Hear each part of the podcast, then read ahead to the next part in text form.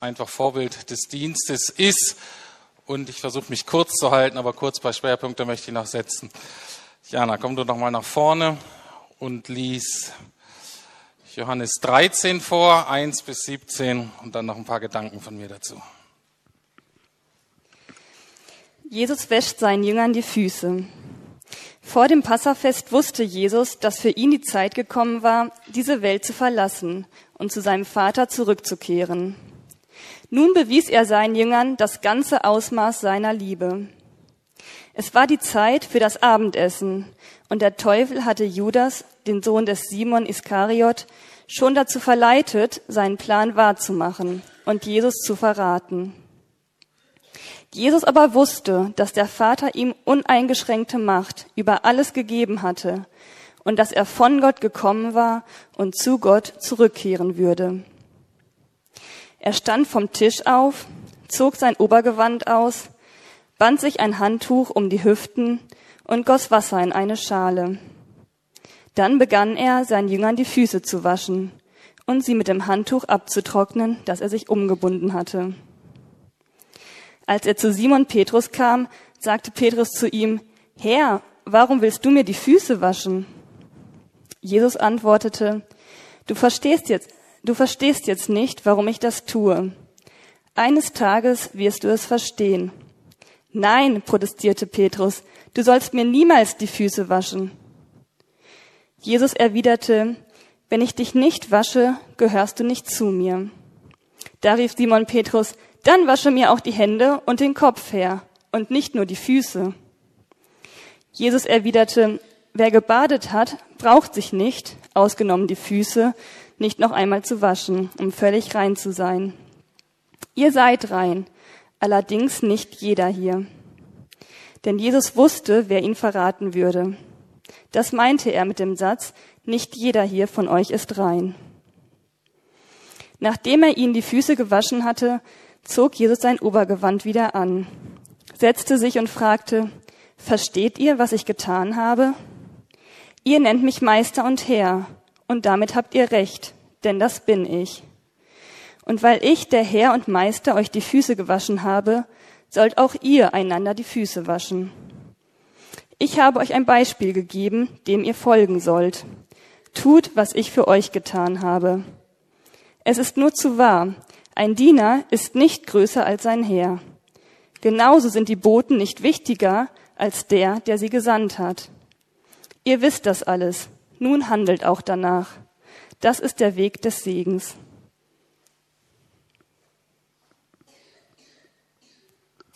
Vielen Dank. Jesus und Petrus zusammen einfach ein unschlagbares Team. Super. Ich möchte heute jetzt nicht so sehr darauf eingehen auf den Dienst an sich oder die Diakonie, also nicht auf das, was wir tun hauptsächlich, sondern der Mensch soll heute Morgen im Mittelpunkt stehen, also du und ich. Ich habe mir drei Punkte ausgesucht. Es geht darum, um das Selbstbild eines Dieners oder einer Dienerin, also Frauen natürlich immer mit gemeint, aber das kann ich nicht immer sagen, sonst wird die Predigt doppelt so lang. Ähm, also das Selbstbild, die Identität eines Dieners ist wichtig, das Herz oder die innere Einstellung, die Lebenshaltung eines Dieners ist wichtig und dann schließlich das Verhalten eines Dieners. Gucken wir uns das Selbstbild eines Dieners an. Um anderen gesund dienen zu können, muss man selber ein gesundes Selbstbild oder eine feste Identität haben. Anders ausgedrückt, ich brauche das Dienen nicht, um mich wertvoll, kompetent oder geliebt zu fühlen, sondern es muss umgekehrt sein. Ich weiß, dass ich geliebt und kompetent bin und aus dieser Sicherheit heraus diene ich. Aber Jesus wird das in Vers 3 so ganz wunderbar beschrieben. Das steht, Jesus aber wusste, dass der Vater ihm uneingeschränkte Macht über alles gegeben hatte und dass er von Gott gekommen war und zu Gott zurückkehren würde. Ich finde den Satz unendlich schön aus zwei Gründen. Das eine macht deutlich, dass Jesus sozusagen eingebettet war in die Liebesbeziehung zum Vater. Er ist von Gott gekommen, er wusste, ich bin geliebtes Kind für uns könnten wir vielleicht sagen, die Vergangenheit ist geklärt. Und die Zukunft ist auch geklärt. Er wusste, er geht zum Vater. Er wusste, was ihn nach diesem Leben hier erwartet, sind die offenen Arme, Arme seines geliebten Vaters. Und ich fand das schön, wie das so deutlich wird, dass Jesus so ganz umgeben war von Gottes Liebe. Und wichtig ist mir, dass das sicher war. Es war nicht so, dass Gott seinen Sohn Jesus auf die Erde gestanden hat und gesagt hat, jetzt dien mal schön, jetzt mach mal dies und dies und das. Und wenn das alles gut klappt, dann kannst du nach Hause kommen. Also komm du mir nach Hause, wenn was falsch läuft. Nee, es war sicher, musste er sich nicht erarbeiten. Also, das ist ein ganz wichtiger Grundstein für einen gesunden, für einen andauernden Dienst, ist diese Geborgenheit in der Vaterliebe Gottes. Von dieser Liebe reden wir oft und das ist auch wichtig und die ist auch absolut notwendig, aber es ist gut, wenn eine zweite Komponente dazu kommt. Und zwar könnte ich die beschreiben mit Autorität oder mit Kompetenz vielleicht. Hier wird das so ausgedrückt, Jesus wusste, dass er Vollmacht von Gott hatte. Jesus wusste, dass Gott ihn ausgerüstet hat, das, was er tun wollte, auch tun zu können. Die Psychologie spricht hier vom Konzept der Selbstwirksamkeit. Das ist ein Zeichen von psychischer Gesundheit, wenn Menschen wissen, dass sie fähig sind, ihre eigenen Ziele erreichen zu können. Jetzt auf das Dienen bezogen, für uns als Christen würde das bedeuten, ich weiß, dass ich fähig bin, Gutes in meinem Umfeld zu bewirken, dass ich fähig bin, einen positiven Einfluss zu nehmen. Das ist ganz wichtig, dass man das als Selbstbild hat, als innere Überzeugung. Nur der Unterschied zur Psychologie, zu dem christlichen Glauben ist, dass wir davon überzeugt sind, dass das nicht in eigener Kraft geschehen kann, sondern dass wir glauben, dass Gott uns ausstatten möchte und ausstattet für das, was wir brauchen. Es gibt so diesen Satz, wen Gott beruft, den begabt er auch oder den rüstet er auch aus.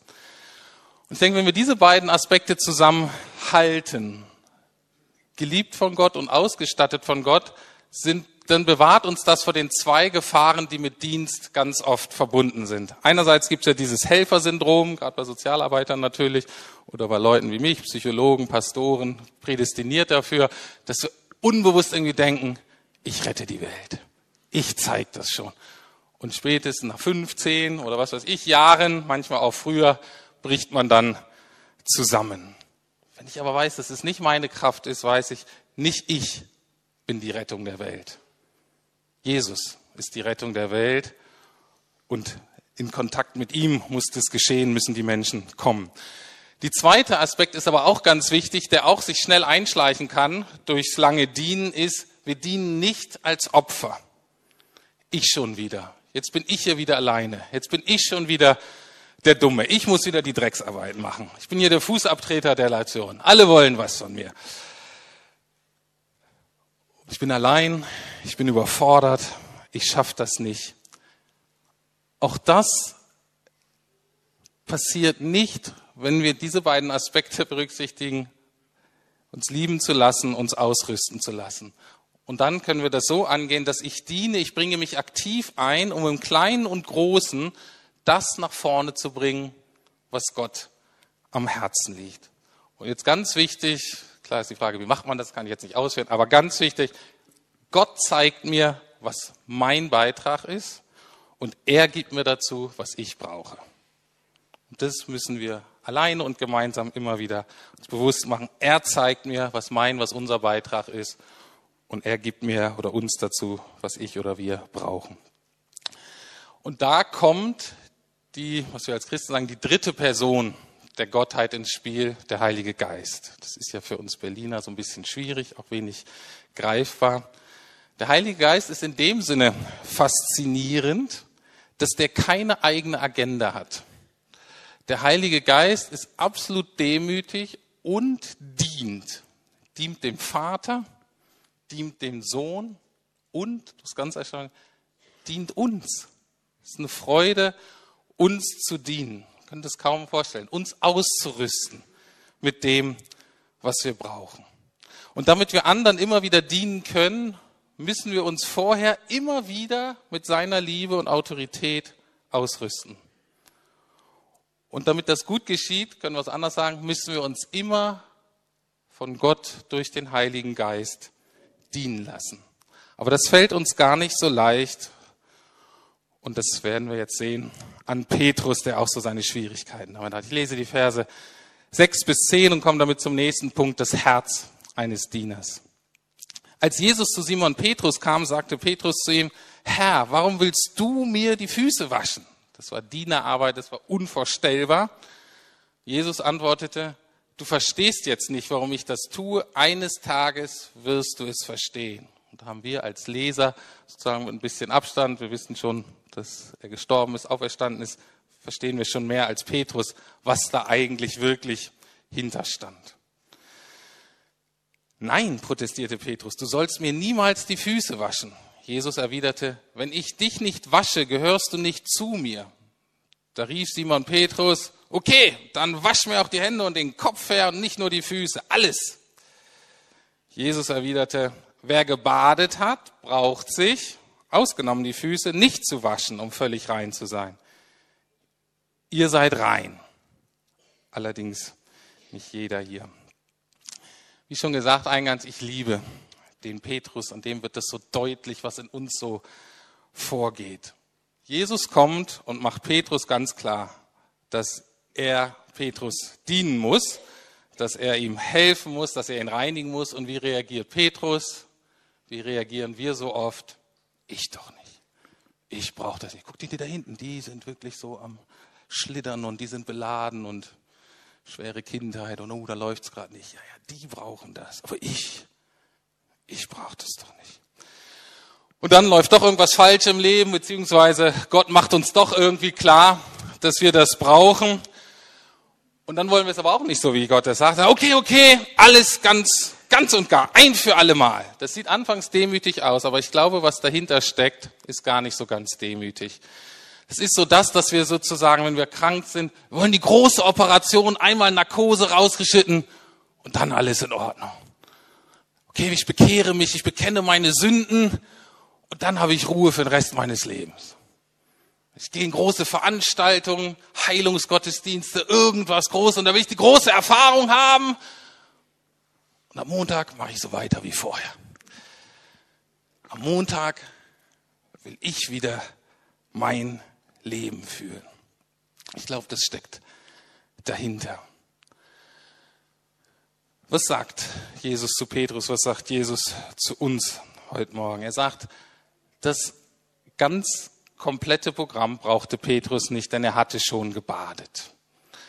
Wenn hier heute Morgen ein paar unter uns sind, die noch nicht gebadet haben, das bedeutet in diesem Kontext letztlich nicht, ob ihr heute Morgen geduscht habt, äh, sondern ähm, da geht es darum, haben wir unser ganzes Leben Gott übergeben? Ähm, haben wir uns versöhnt mit ihm? Ist unsere Beziehung zu Gott ähm, geklärt? Darum geht es.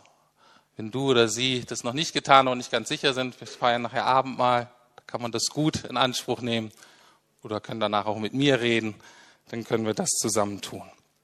Aber für die, die das schon getan haben, gilt das was Jesus zu Petrus sagt. Hör zu, du bist ansonsten rein, du gehörst zu mir, wir sind versöhnt miteinander, wir sind hier gemeinsam unterwegs, du brauchst keine zweite Bekehrung, du brauchst keine Wiedergeburt, du brauchst nicht äh, das einmalige große Event, aber du brauchst tägliche Reinigung. Warum sträubt sich Petrus so dagegen? Warum fällt uns das so schwer, uns täglich von Gott dienen zu lassen? Vielleicht übertrage ich das ein bisschen zu stark von mir, aber ich verstehe das so, dass dahinter steht, Petrus wollte nicht ständig abhängig sein von Jesus, von Gott. Ich will nicht ständig abhängig sein von Gott. Ich will nicht fortdauernd meine Schwäche, meine Hilfsbedürftigkeit zugeben. Das ist doch peinlich. Das ist doch beschämend. Jetzt bin ich schon 20 Jahre Christ oder jetzt muss ich das doch selber hinkriegen. Kann das sein, dass ich das jeden Tag brauche? dass der Heilige Geist verdient? Brauche ich jeden Tag, dass ich vor Gott komme und sage, guck mal mein Leben an, wie sieht's eigentlich aus? Müssen wir das nicht eigentlich selber hinkriegen? Petrus sagt dazu, das, das kann doch nicht sein, das brauche ich nicht. So denken wir. Und so denken nicht nur wir, glaube ich, so denken auch andere Menschen. Und so denken oft auch Menschen, denen wir helfen wollen. Es sind auch Menschen, die so denken, jetzt selbst wenn die in der Wohnhilfe sind oder von Neustart betreut werden. Das bedeutet, selbst wenn man Hilfe anbietet, ist es nicht so, dass die immer dankbar sind, dass die es immer mit offenen Armen empfangen. Aber die sollten doch dankbar sein oder? Die müssten doch zu uns kommen und begeistert sein. Wir mühen uns ab, wir setzen uns ein und die und meine Kinder oder wie auch immer, was geben die mir zurück? Mir ist hier wichtig geworden, dass wir das tun, was Gott uns aufgetragen hat. Ob die Empfänger nun dankbar oder freundlich oder zivilisiert reagieren oder nicht, ist zwar schön, aber ist völlig zweitrangig. Wir dienen demütig und hoffen, dass Gott seinen Willen tut und sein Werk vollendet. Und genauso hat Jesus uns das vorgemacht. Jesus hatte diese demütige Haltung des Dienstes bis zum Schluss, ja sogar bis zum Schluss am Kreuz. Stell dich vor, was der alles getan hat für die Menschen, für dieses Volk, für seine Landsleute, für seine Mitmenschen. Geheilt, hat geholfen, war ständig unterwegs und jetzt geht er sogar ans Kreuz für sie. Die kapieren das natürlich nicht. Aber jetzt macht er das auch noch. Und Jesus sagt nicht zum Schluss, ich habe euch gedient, ich habe mir hier den äh, aufgerissen für euch. Und anstatt mir zu danken, bespuckt ihr mich. Das ist doch ungerecht. Ihr werdet schon sehen, was ihr davon habt. Gott wird euch dafür strafen. War das seine Haltung den Leuten gegenüber, die er gedient hat? Nein. Und die nicht reagiert haben? Nein. Was waren eine der letzten Worte von Jesus? Er sagt, Vater, vergib ihnen, denn sie wissen nicht, was sie tun. Jesus dient den Leuten bis zum Ende. Bis zum Ende fleht er vor Gott und sagt, was die brauchen, ist deine Vergebung. Bitte und er dient diesen Menschen, die ihn ablehnen, die ihn verlachen, bis zum Schluss. Das ist unser Vorbild. Wenn wir unsere, wenn unsere Identität, unser Selbstbild geklärt ist und wenn wir gelernt haben, uns von diesem wunderbaren Gott dienen zu lassen, dann, dann folgt daraus, dass wir auch anderen dienen. Noch kurz ein paar Gedanken dazu. Verse 14 bis 17 steht, wenn nun ich, der Herr und der Meister, euch die Füße gewaschen habe, sollt auch ihr einander die Füße waschen. Ich habe euch ein Beispiel gegeben, damit auch ihr so handelt, wie ich an euch gehandelt habe. Denkt daran, ein Diener ist nicht größer als sein Herr und ein Bote ist nicht größer als der, der ihn sendet. Ihr wisst das jetzt alles. Mir leid, Leute. Ihr wisst das jetzt alles. Das ist ein bisschen die Gefahr, wenn man so das erklärt kriegt und irgendwann versteht. Ihr wisst es jetzt alles. Glücklich seid ihr zu nennen, wenn ihr auch danach handelt. Also, erster Punkt. Warum sollen wir Jesu Beispiel folgen? Warum? Was sagt Vers 17? Weil Gott möchte, dass wir glücklich sind. Das Wort, was da steht, ist glückselig. Das kennen wir nicht. Seliger sind die und so weiter. Selig sind die geistig Armen. Glückselig. Also total happy, absolut volle Lebensqualität. Die entscheidende Frage ist hier, wie wir Jesus selber sehen. War Jesus glücklich? War Jesus ein zufriedener Mensch? Hatte Jesus hohe Lebensqualität? Solche Fragen stellen wir uns oft gar nicht, weil das ist ja Jesus. Aber die Frage ist total wichtig, weil wenn wir ihm nachfolgen sollen, sein Beispiel, müssen wir ja uns auch identifizieren mit dem Leben. Das muss uns ja begeistern. Jetzt ist die Frage, wie beantwortet das? Hatte Jesus ein absolut erfülltes Leben? Und wir wissen, keiner hat den Menschen mehr gedient als Jesus. Ich bin davon überzeugt, dass Jesus Christus der glücklichste Mensch, oder ich kann es auch anders sagen, der Mensch war, der die denkbar höchste Lebensqualität hatte. Und die Frage dieses Textes ist nun, willst du auch so ein erfülltes Leben haben? Und ein Aspekt ist, dann folge seinem Beispiel. Dann diene da, wo Gott dich hingestellt hat, wozu Gott dich berufen hat. Was bedeutet das jetzt praktisch? Ich könnte natürlich jetzt tausend Beispiele, gibt tausend verschiedene Beispiele, wie wir praktisch dienen können. Ich möchte zwei herausgreifen. Ein wichtiger Vers ist hier, dass Jesus sagt, dass wir einander uns die Füße waschen sollen. Ich hatte letzte Woche ein Gespräch mit einem jungen Mann aus der Gemeinde, das hat mich total begeistert. Da waren zwei junge Männer, die das genau umgesetzt haben. Der eine hat ein bisschen Schwierigkeiten im Leben, einige Entscheidungen getroffen, die nicht so gut waren, schuldig geworden, war verletzt, hat sich mit seinem Freund getroffen. Und sie haben das durchgesprochen und der Freund hat ihn ermutigt, komm, wir bekennen das jetzt, wir bringen das vor Gott, ausgesprochen, Vergebung zugesprochen, ermutigt. Und der junge Mann sagte, wie er, wie das so eine tolle Erfahrung war. Wie er so begeistert und ermutigt weitergezogen ist. Und dahinter steht, hinter diesem Konzept der Beichte, wie man das früher nannte, einander die Schuld zu bekennen, einander Vergebung zusprechen. Dahinter steht, wenn wir jetzt mal in diesem Bild der Reinigung bleiben, wir knien uns hinein in den Schmutz des Lebens des oder der anderen und helfen ihm oder ihr wieder neu von Jesus, nicht von uns, aber von Jesus gereinigt zu werden, wieder frei zu werden, wieder frisch und voller Tatendrang ins Leben zu gehen. Das ist das, was Jesus meint, miteinander die Füße waschen. Und dann ist es nicht nur einander, sondern auch eben, egal wo wir sind, unserem Umfeld, unserer Familie, unserer Gesellschaft. Ich möchte ein praktisches Beispiel rausgreifen. Kennt ihr vielleicht alle die Situation, aufs Klo zu gehen in so öffentlichen Plätzen ist ja immer so ein bisschen schwierig. Und auch im Zug, gerade wenn der länger unterwegs war, ich weiß nicht, wie es euch geht, da auf Toilette zu gehen, ist ja manchmal schwierig. Und da gibt es zwei Arten von Aufforderungen in den Toiletten.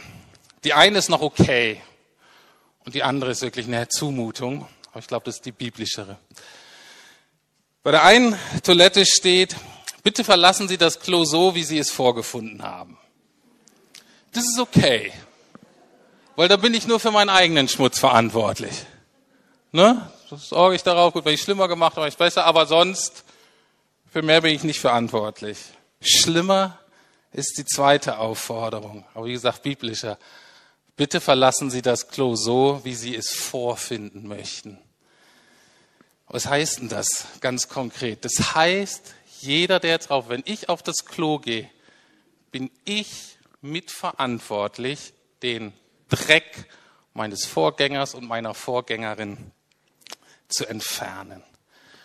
Und vor ein paar Jahren habe ich angefangen, das zu tun. Ist ja gar nicht so einfach. Es gibt keine Klobürste und so, man muss da teilweise recht kreativ werden. Ich gehe jetzt nicht